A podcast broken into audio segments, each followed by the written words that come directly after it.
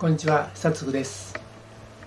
今回はできる社長の時間の使い方をテーマに話をします。ほとんど休んでいない。毎日終電で帰っている。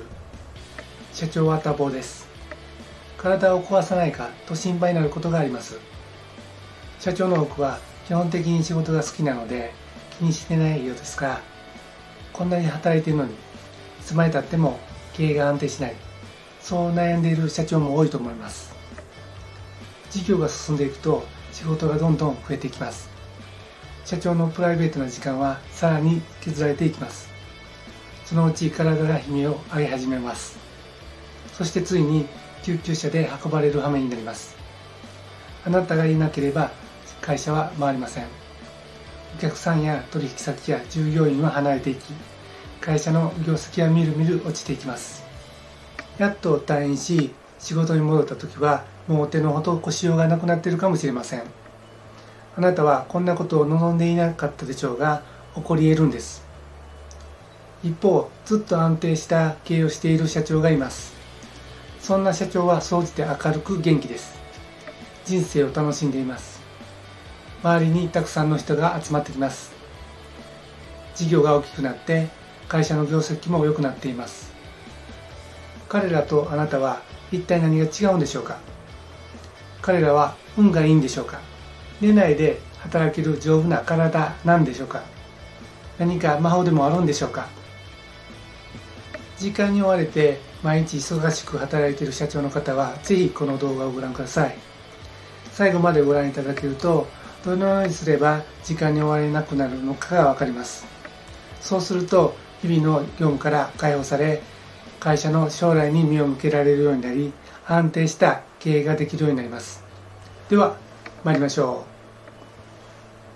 今日の話の結論は社長にとって時間はものすごく大切なものであり社長にしかできないことだけに時間を費やせるようにするということです。そして社長にしかできない仕事に専念するには1つ目にやらないことを決めること。そして2つ目に他に任せることです。社長はそもそも忙しいです。にもかかわらず本当は単に任せてできる仕事なのに社長自らがやってしまっていてさらに時間に追われてものすごく忙しくしています。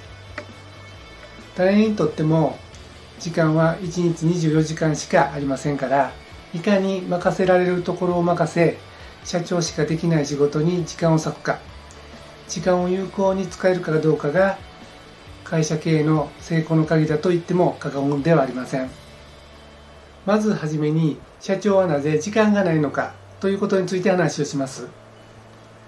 社長はなぜ時間がないのでしょうか。それは社長の仕事以外のことをやっているからです。仕事には大きく2つ分かれます。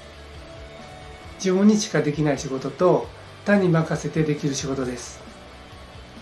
時間に追われている社長のほとんどは本当は他に任せてできる仕事なのに社長自らがやってしまっています。創業間もない。従業員がいなければそういうこともあるでしょう。ある程度会社の経営が軌道に乗らないと従業員を雇うことができませんから雑用も全て社長がやらなければならないことはよくあることです。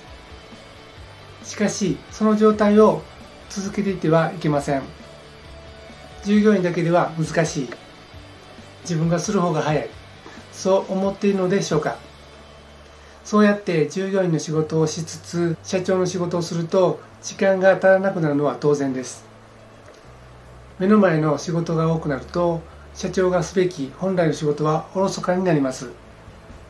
社長としての仕事例えば将来を予測して事前に手を打っておくことなどの仕事ができなくなると予測できた問題も見過ごした結果本来なら避けられた問題が発生しその火消しに時間を割かれさらに忙しくなるという悪循環を起こしてしまいます。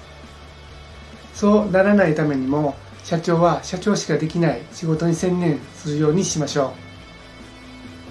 次に社長の時間を作ることについて話をします。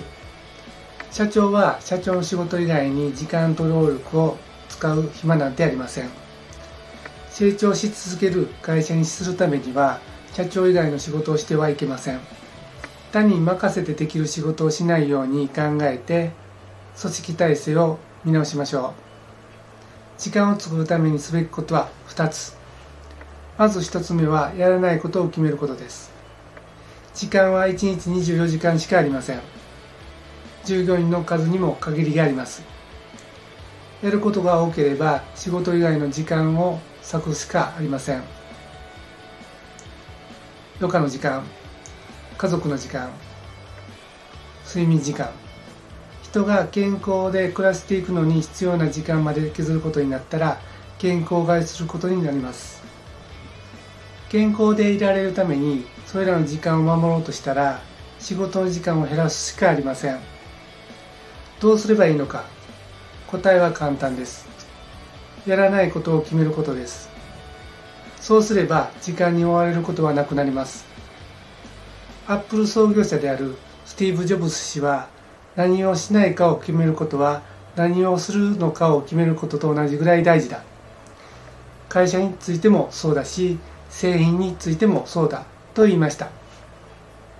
彼が大成功したことから分かるようにやらないことを決めることがいかに大事か。ということが分かると思います。2つ目に他に任せることです。創業間もなく従業員がいなければ雑用も全て社長がやらなければいけません。その場合は仕方ありませんがいつまでも社長がやっていてはいけません。他人に任せてできる仕事は任せるべきです。できるだけ早く社長が実作業から手を離せる体制を作りましょう。業務内容によっては一時的もしくは永久的に外注を使うのもいいでしょう。どの業務を社内で行いどの業務を外注するのかを考えましょう。従業員に任せる場合は信頼こそが彼らのエネルギーになります。信頼されて手を抜く人はいません。一生懸命にその役割を果たそうとするはずです。任せることはほったらかしにすることではありません。任せるけれども見守ることは必要です。失敗や漏れがあってもバックアップできる体制を敷いておきましょう。そうすることによって恐れず思い切って仕事ができます。任せることができるようになると自分の仕事だけでなく近くのチームメンバーの仕事が見えるようになります。チームメンバー間に信頼関係が生まれるとさらにチーム全体にそれが広がり協力して仕事が進められるようになります。効率の良いチームが出来上がっていくんです。最高のチームが出来上がればどんなに難しい問題が起きても乗り越えられるようになります。そうすると社長は出る幕がありません。社長の仕事に専念し会社の未来を見ることができるようになります。いかがだったでしょうか？今回はできる社長の時間の使い方をテーマに話をしました。今日の話の結論は社長にとって時間はものすごく大切なものであり社長にしかできないことだけに時間を費やせるようにすることです。どのようにすれば時間に追われなくなるのかが分かったと思います。これであなたは日々の業務から解放され会社の将来に目を向けることができるようになります。最後までご覧いただきありがとうございました。